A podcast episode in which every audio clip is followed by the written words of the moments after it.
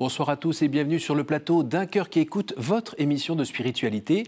Ce soir, je vous invite à découvrir le parcours singulier du frère Benjamin. Bonsoir frère. Bonsoir. Vous êtes salésien, vous êtes directeur d'école, vous chantez, vous jouez du piano. Je ne sais pas si vous faites des claquettes, vous allez nous dire ça dans un instant.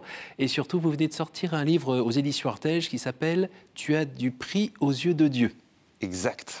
Oh là là. Alors, vous allez euh, nous raconter un petit peu votre parcours, euh, notamment euh, votre présence sur les réseaux sociaux, pour, on dirait, annoncer la bonne nouvelle. juste avant, au lieu de lire un texte là où d'autres personnes le font, vous allez, on va écouter un extrait de votre clip qui s'appelle Toi. C'est toi qui donne un sens à nos vies. Chaque jour qui se lève, chaque nuit qui s'achève. Je n'ai rien fait pour mériter que tu sacrifies tout pour nous. Et je ne fais qu'accepter que tu nous donnes tout. Toi. Alors, frère Benjamin, c'est un petit peu inattendu de vous voir euh, dans cette vidéo. Qu'est-ce que vous faites là? Alors c'est pas nouveau, hein. j'ai fait d'autres clips par le passé, et puis la, la, musique, ça fait un petit moment, bah, surtout depuis que je suis prêtre d'ailleurs. Euh, ayant renoncé d'ailleurs à, la musique, euh, ça m'a rejoint, ça s'est retrouvé sur la route avec une assez grande évidence, et comme un, moyen euh, de combler mes, euh, je dirais, répondre à l'appel d'aller sur les, aux périphéries, quoi, de ne pas rester dans nos églises ou nos sacristies, mais de, vraiment pouvoir euh, rejoindre nos contemporains euh, par d'autres biais. Alors autant les rejoindre par là où on, se débrouille à peu près, voilà, sans, sans vantardisme, mais où on maîtrise un peu.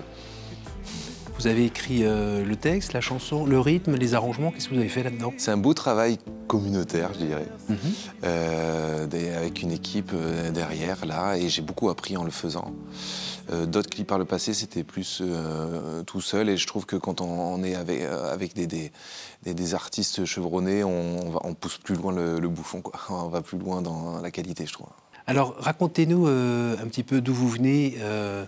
Qu'est-ce qui fait qu'on a le plaisir de vous voir là euh, aujourd'hui à 39 ans euh, devant nous euh, Racontez-nous un peu d'où vous venez. Qui êtes-vous? Ben, Ma foi, c'est quelqu'un très ordinaire, une, une, petite, une petite vie ordinaire d'une famille. Décomposé, plus ou moins recomposé, euh, enfin, demi-frère, demi-sœur à droite à gauche, une famille lambda qui grandit dans le Haut-Var, euh, avec, euh, oui, baptisé, mais euh, sans, sans, plus d'intérêt bah, que ça. Une famille lambda, quoi, voilà. Et puis, un jour, ma mère tombe sur un livre qui parle d'un endroit où la Sainte Vierge apparaît, donc Medjugorje, en Bosnie-Herzégovine. Ça l'interpelle, elle se dit, mais qu'est-ce que c'est que cette histoire? Faut qu'on y aille. Alors, on peut préciser quand même que votre mère avait été assez courageuse pour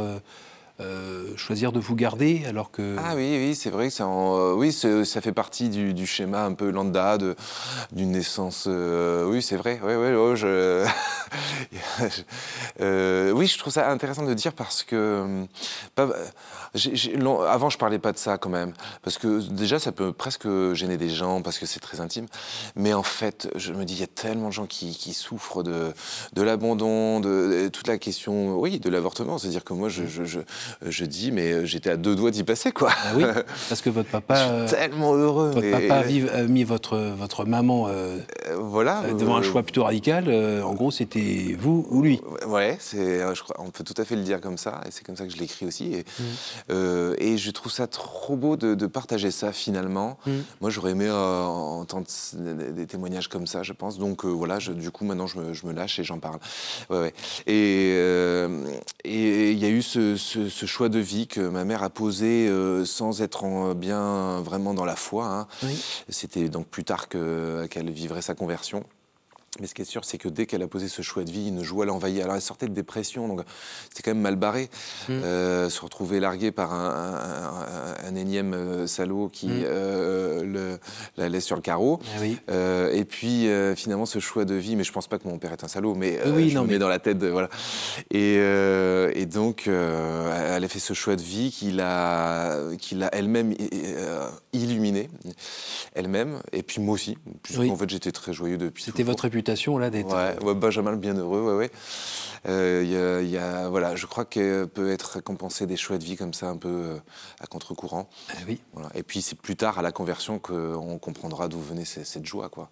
Donc là, vous vous retrouvez à monter dans une euh, petite voiture, parce que votre mère a l'air assez euh, entreprenante. Vous Ben ouais. dans une AX. Ah ouais, là, mais là, c'est la Sainte Mère, la Vierge Marie qui est entreprenante, parce que pour euh, avoir euh, ôté tous les obstacles et, euh, ce- oui, effectivement, traverser 1400 km, l'Italie, la, la Slovénie, Croatie, puis Bosnie, et se retrouver là-bas, dans un pays en guerre, euh, c'était quand même un peu foufou. Mais voilà, là, là, là, vraiment, c'est...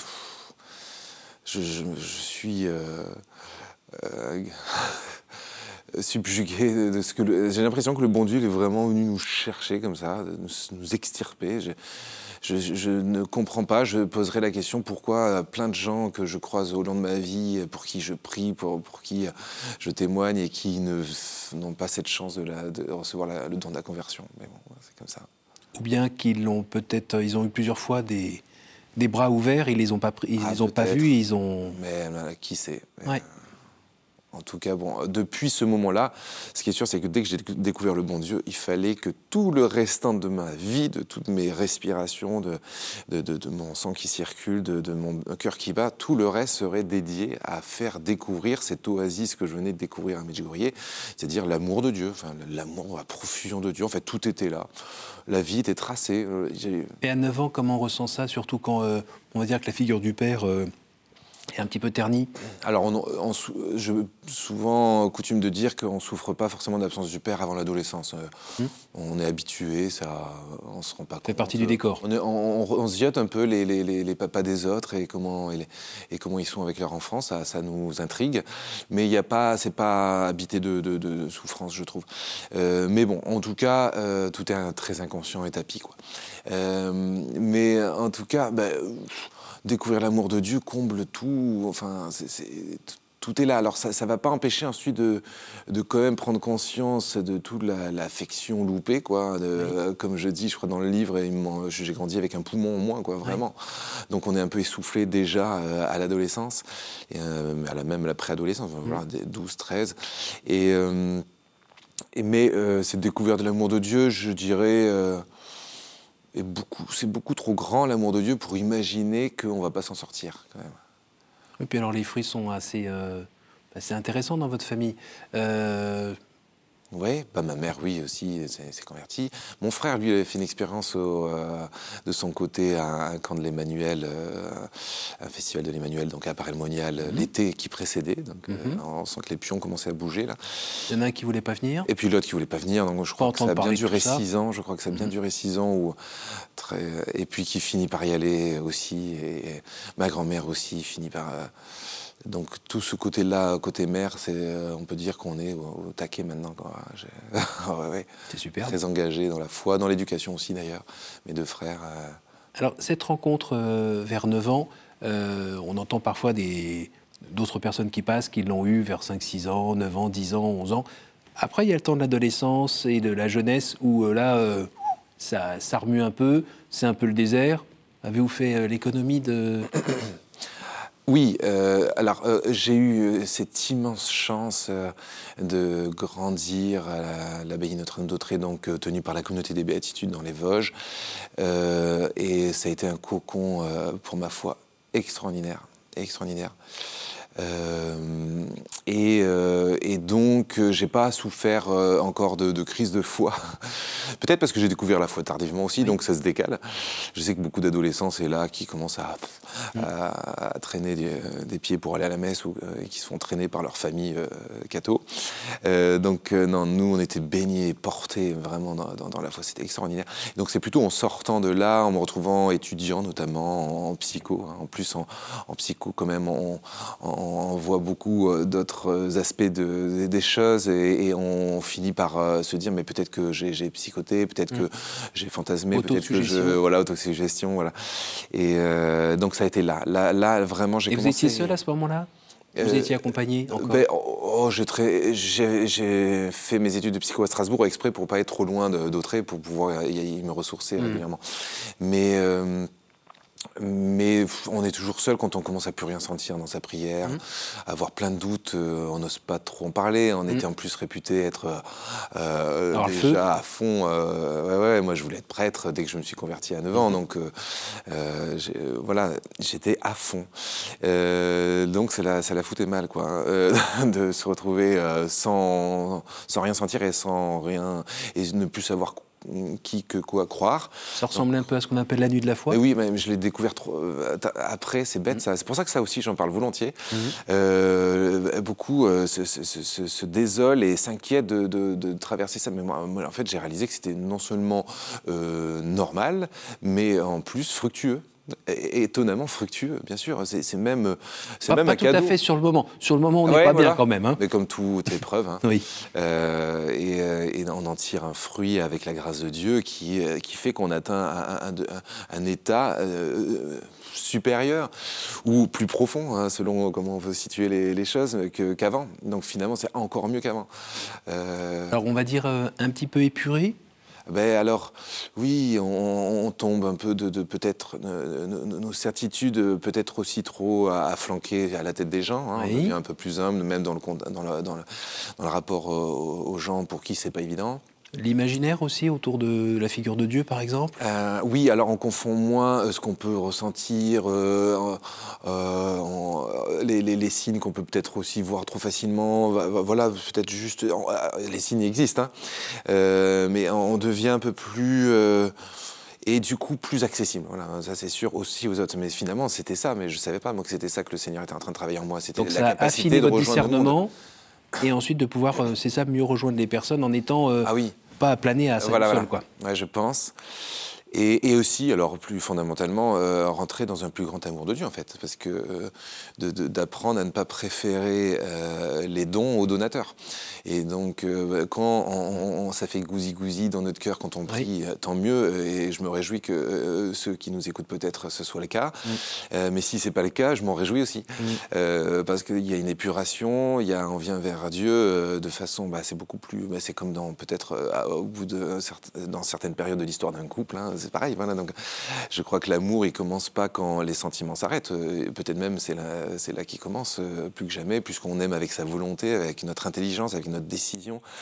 Euh, on pose des actes d'autant plus libres qu'il n'y a pas toutes les hormones et toutes les euh, gou- gousi-gousi. euh, Et alors de temps en temps, il n'y a pas la, la c'est l'expression frustration. du jour. Voilà, gousi-gousi. Il n'y a, pas- a la frustration euh, quand même de, de, ce qui pourrait ressembler à du silence de Dieu, euh, même s'il est plein, même si euh, intellectuellement on peut s'expliquer plein de choses, mais en attendant, qu'est-ce que c'était bien avant quand on avait l'impression d'être pris euh, dans des bras, que d'être comme un verre rempli d'eau Est-ce que Ouais. de temps en temps, il n'y a pas cette nostalgie un petit J'aime peu? bien ces images qui nous fait penser à un sevrage. Non, je, je crois qu'à un moment donné, on, on doit marcher. Ouais, c'est ça. ouais. C'est-à-dire, je t'aide à marcher, je lâche main, je lâche main, et tu vas ou tu vas pas? Voilà. Et puis la foi vraiment grandit, vraiment. Bah, tant qu'on est tenu et qu'on sent qu'on est, tenu, on, finalement, l'espérance de la foi, elle est, elle est, elle est moindre. Non, c'était vraiment une très belle période. Mais c'est troublant parce que par rapport à- au fait de se dire je vais devenir prêtre avec cette foi-là. Oui. Euh, et je suis rentré chez les religieux et même au séminaire, euh, d'a- d'ailleurs avant, euh, avec cette nuit de la foi. Mais j'étais un peu rassuré parce que j'avais entendu dire que pas mal de saints avaient vé- vécu ça, alors je, sans, se prendre, sans me prendre pour un saint, mais je me disais, bon, si même, Même des Mère Teresa en avait mangé Ah, un petit bah peu, oui. donc on se dit, bon, Plus tard, j'ai découvert que Mère Teresa. Alors ça m'a. Ah, je me dis, ah, c'est normal. Et c'est pour ça que j'en témoigne volontiers, que vraiment que les gens puissent se rassurer par rapport à ça. Pas de complexe, les, les doutes, les- la nuit d'essence, plus rien sentir, plus savoir trop ce qu'on croit.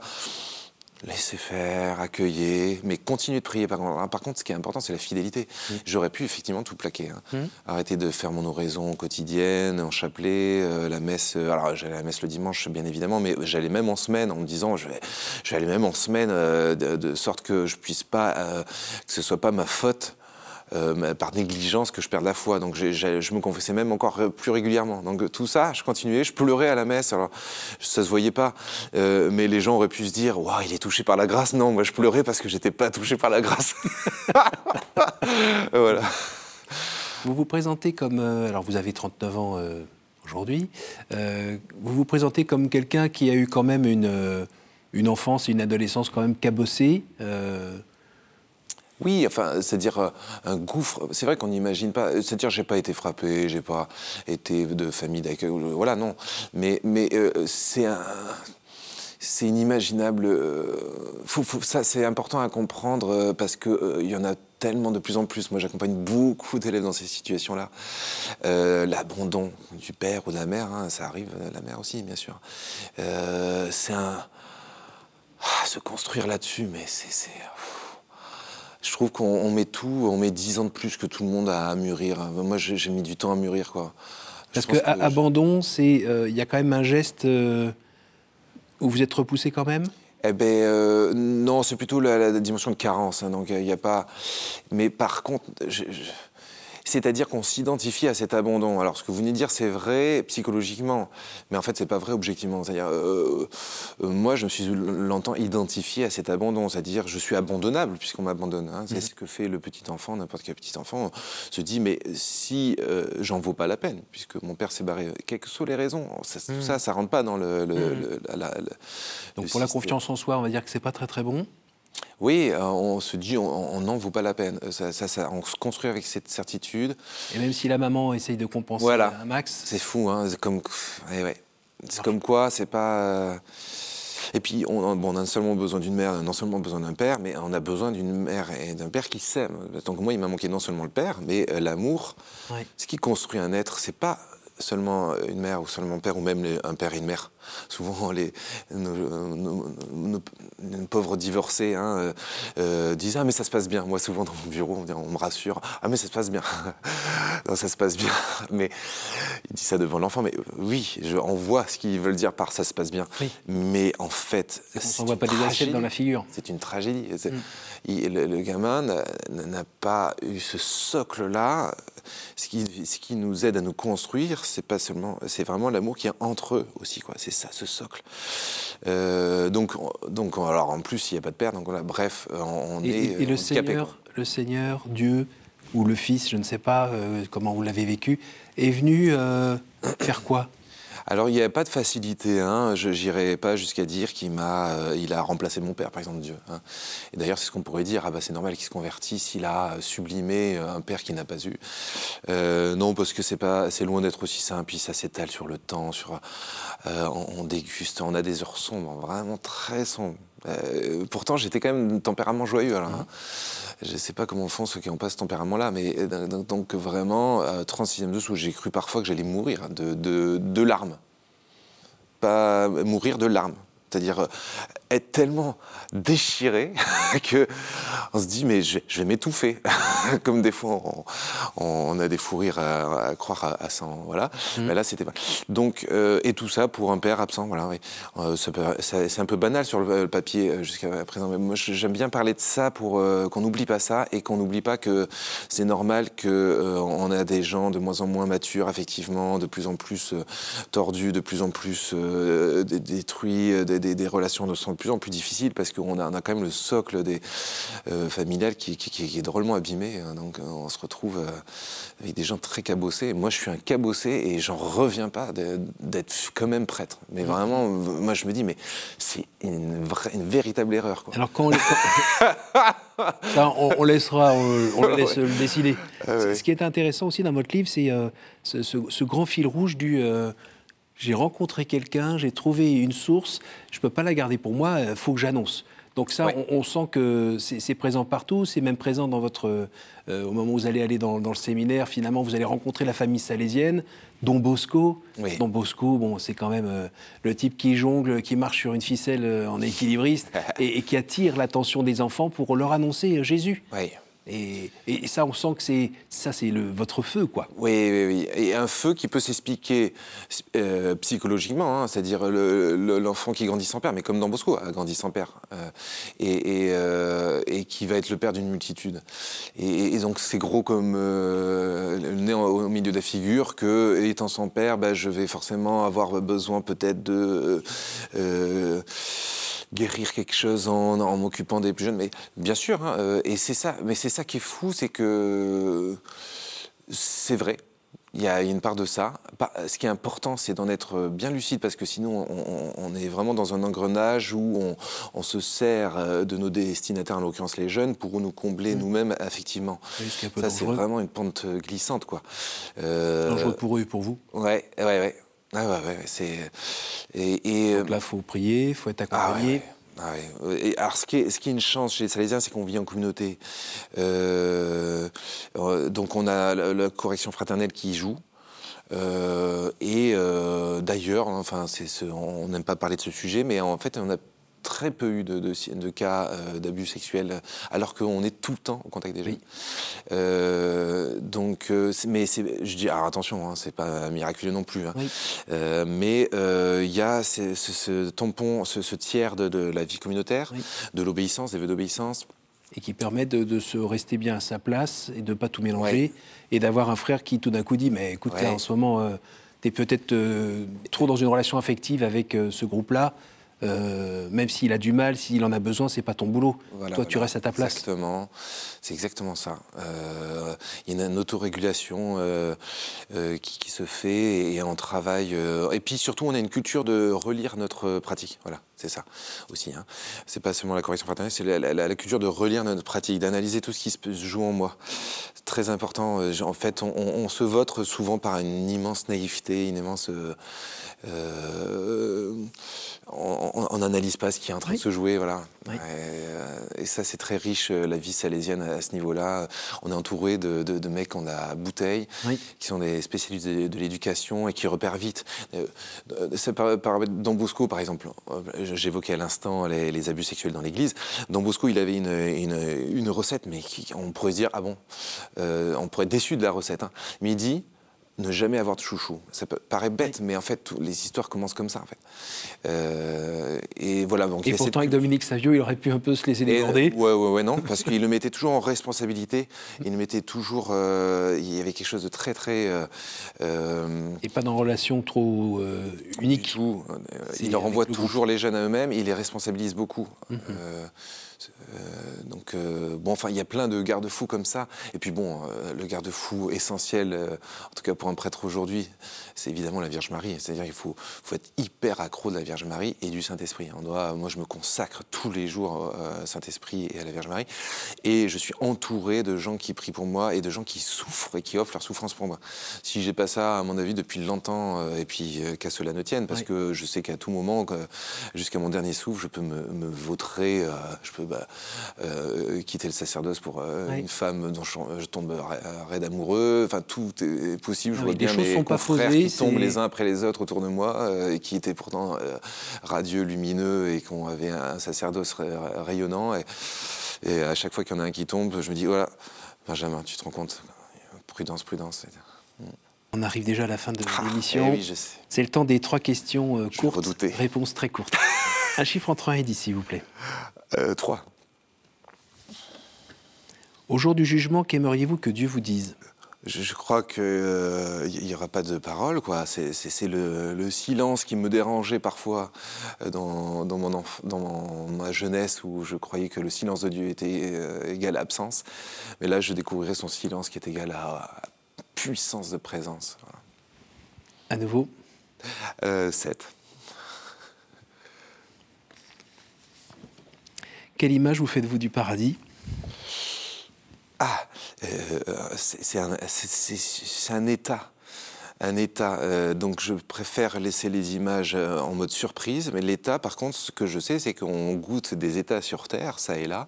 Ça peut être dans la prière, mais ça peut être dans l'affection, dans, dans, l'amitié, avec voilà, dans tous les amours humains, dans toutes les belles choses qui nous est donné de vivre sur Terre. On touche certains états intérieurs par exemple en haut d'une montagne. On, est dans un certain état.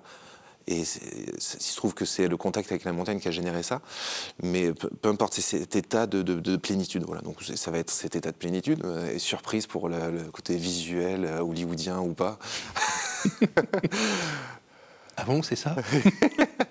Fond vert ou. Dernière question? Ah, euh, allez, un. Ça on gagne du temps. Quelle est pour vous la plus belle fête? Bah, bon, allez, euh, c'est bateau, mais c'est Noël, parce que je me suis converti à Noël à Medjugorje. Donc, euh, mon Noël, c'est à chaque fois un anniversaire et de Jésus et le mien. J'ai l'impression d'avoir commencé à, vivre euh, à 9 ans, en fait. Merci beaucoup, frère Benjamin. Merci de votre attention. Merci beaucoup. Je rappelle le titre de votre livre. Tu as du prix aux yeux de Dieu. Aux éditions Ortège. Merci beaucoup d'être venu nous, partager ce feu qui vous anime. Ben, bonne poursuite. Merci. Bon apostolat. Merci. Et merci à vous tous pour votre fidélité. Vous pouvez évidemment retrouver cette émission sur euh, notre site www.ktotv.com. À la semaine prochaine.